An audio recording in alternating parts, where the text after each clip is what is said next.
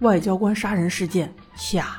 原来事情是这样的：宫江夫人在出门去找小五郎之前，就用一种药物让外交官先生先睡着了，然后去找小五郎的目的，只是为了见证杀死外交官的全过程。他自信不可能有任何一个凶手能够在侦探面前动手，所以他抓住了这个盲点。但他没想到的是。今天我回来了，宫江夫人就是在众目睽睽之下把毒针刺了进去。那个时候确实没有引起我们大家的注意，因为她用了强效安眠药，使得外交官也毫无反应的就此死去。此时木木警官提出异议：如果我们发现尸体用过安眠药，那他这个手法不是很容易被拆穿？此时服部平次却说：不，不会的。因为我们刚开始就认为外交官先生是我们来之前就死了，根本不会查到这一点。凶手就是利用心理攻势这一点。你是这个意思吗，工藤？工藤新一看着服部答道：“对，没错，我就是这个意思。”服部再一次提出异议：“那毒针到底在哪儿？”新一却笑了笑，只是看着宫江夫人手中的钥匙。他和外交官的钥匙是一对儿，难道他的钥匙扣里没有空间吗？服部赶忙一看，果然中间有一根针。听到此处的宫江夫人。已经没有任何招架的能力，他和盘托出了所有的事实。原来她并不是外交官的原配夫人，而她的原配丈夫正是被这个外交官害死的。只是当时她还年轻，没有看懂，竟然被蒙骗，嫁给了自己的杀夫仇人。当她知道这一切时，就已经计划好了，一定要想方设法杀死这个害死自己老公的人，而且还要嫁祸给当年与她一起密谋的同伙。也就是自己的公公。此时，那位老爷爷也按耐不住。是的，我是知道所有的一切。我对不起公江，我宁愿自己承受这样的惩罚。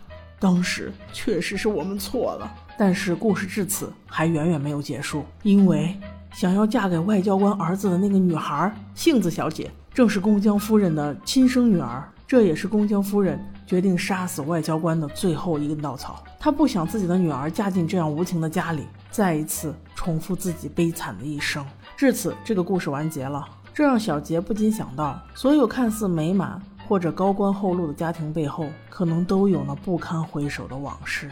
喜欢吃瓜的群众千万不要掉队，一定要紧跟小杰的步伐哦。我们还要再去看一下新一到底怎么样了。此事圆满结束之后，木木警官将犯罪嫌疑人带走。新一连忙去说这件事情千万不要对外界公布，是我解开的。木木警官欣然同意后走了。可是新一却又不停的咳嗽，一阵眩晕如期而至。难道他又要变回小孩子吗？此时看着非常难受的工藤新一，服部平次还来添乱。他问工藤新一。你是怎么知道这件事情来龙去脉的？难道你真的一直在窥视小兰？新一却说没有啦，哪像你想象的那样。我是听柯南给我打电话说的细节。服部平次还准备再说些什么，却被小兰打断了。小兰一把推开服部平次，走在新一面前，眼含热泪的说道：“骗人！你都在骗人！我都听平次说了，你从来都不问我好不好，你是不是就在我身边，每天都在笑话我？亏得我还这么，我还这么……”小兰哽咽的连话都说不全了。新一却温柔的说道。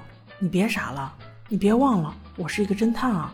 我听你的声音就知道你好不好。此时的新一已经头痛欲裂，心脏马上就要碎开，看来马上又要变身了，所以他找了个借口就此消失。在走之前，服部平次对工藤新一说：“工藤，原来从一开始你就知道这些细节，果然你的推理比我高明，比我厉害多了。”新一却回眸一笑：“呵呵，我认为这个世界上推理从不分高下，因为真相。”永远只有一个。服部平次被新一的回答所感染，他自认为确实太在乎胜负了，下定决心以后要改掉这一点。扭头一看，却见工藤好像正在生死边缘挣扎，眼看着他走进了卫生间。等小兰再次叫来医生，推开卫生间的门一看，只剩下无辜的小柯南坐在那里。小兰看见柯南，并没有觉得奇怪，反问道：“你怎么在这里？刚才你跑到哪去了？找都找不着。”柯南却说：“我出了好多汗，我去找一件衣服穿一穿而已。”就这样。把这个傻傻的小兰又哄过去了。柯南因为体力不支晕倒了，小兰只好抱着柯南先去找医生了。第二天一早，清醒后的柯南经过严密的推理，发现他昨天就是因为喝了那个老白干，所以才变成了大人。他今天要再试一试，可没想到酒还没有喝到嘴里，却被小兰姐姐给没收了。而且侦探四人组其他的三个成员同时来找他玩。柯南心想：我就再陪你们玩上一天吧。等明天我喝到那个酒，我就要变成大人了。哈哈。步美说：“全班同学只有你没有交图书馆报告了，所以我们三个是过来陪你一起去写的呀。”柯南心想：“管他什么报告，随便应付应付就好了。明天就要跟你们 say goodbye 了。”于是四个小朋友开开心心的去了图书馆。这也就引出了下集图书馆杀人事件。这是小杰觉得最恐怖的一集，我们共同期待吧。